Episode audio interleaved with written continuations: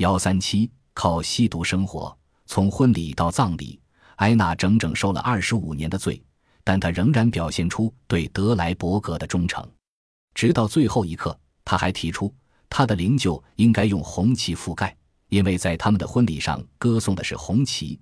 虽然在他的葬礼上，他不能指望再演唱这一首曲子，但他仍想从另一方面来弥补一下。但说起来简单。真要找一面红旗就不那么容易了，与劳动党联系过了，运输公司也努力过了，就是找不到一面红旗。最后请伦敦旗帜公司连夜赶制一面，第二天覆盖在灵柩上。约翰贝奇曼爵士致悼词，索恩沃克主教莫文斯托克伍德博士主持仪式，迈克尔富特。英国王室法律顾问杰弗里宾勋爵和戈登沃克女勋爵站在教堂尽头左侧，而其他哀悼者，其中包括琼利特尔伍德、斯特拉博尔吉勋爵、劳动党书记罗恩海沃德和伊萨克伯曼先生站在教堂尽头右侧。伯曼先生是布痕瓦尔德集中营幸存者，德莱伯格曾帮助过他。德莱伯格生前提出非常严格的要求。仪式得按照他学生时代起就一直十分喜欢的圣公会高教会派的传统进行。一份反对颂扬的文章由威斯敏斯特的圣马修教区的牧师宣读。德莱伯格特别提出，宣读者得是他熟悉的稳重而又博学的神职人员。德莱伯格还希望整个仪式都用拉丁语进行，但最后因太复杂而遭否决了。斯托克伍德博士在发言中把德莱伯格描绘成牛虻、追求真理者。毫无疑问，他对社会主义事业是忠诚的，但对这种忠诚的表达却使人们皱起了眉头，也许还使人们产生了不信任，从而妨碍了他获取高位。我认为这种解说可以在他的恐惧对任何一种权力的害怕中找到。汤姆猜测，一个人。一个政党或一项事业一旦获得成功，想象力就消失了，理想使被私利腐蚀了。这就是为什么他批评党的决议，为什么拒绝严格执行党的路线，为什么不同党的利益保持一致的原因。埃纳对《每日快讯》记者说：“正因为我一直靠吸毒过活，才使自己显得健康正常。离开了毒品，我转眼就会死去。当然，他最后也会毁了我。”确实，我生命中有价值的部分已经结束，汤姆也结束了他有价值的生命。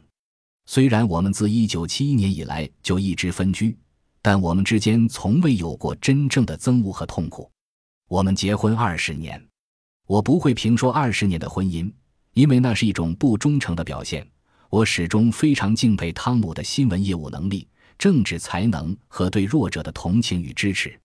如果说这种敬慕未能维持我们之间的个人生活，那是因为这纯属私事。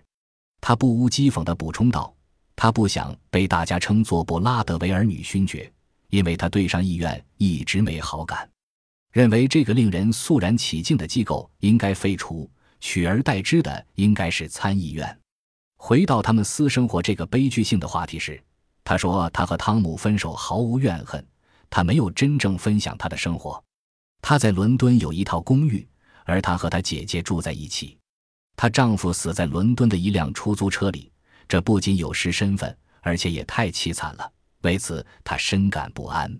她又说，虽然她知道汤姆一直在写回忆录，而且听说部分手稿已经发现，但她从未读过，也从未见过手稿。事实是，新闻记者罗伯特·布恩比劝德莱伯格生前别出版自己的回忆录。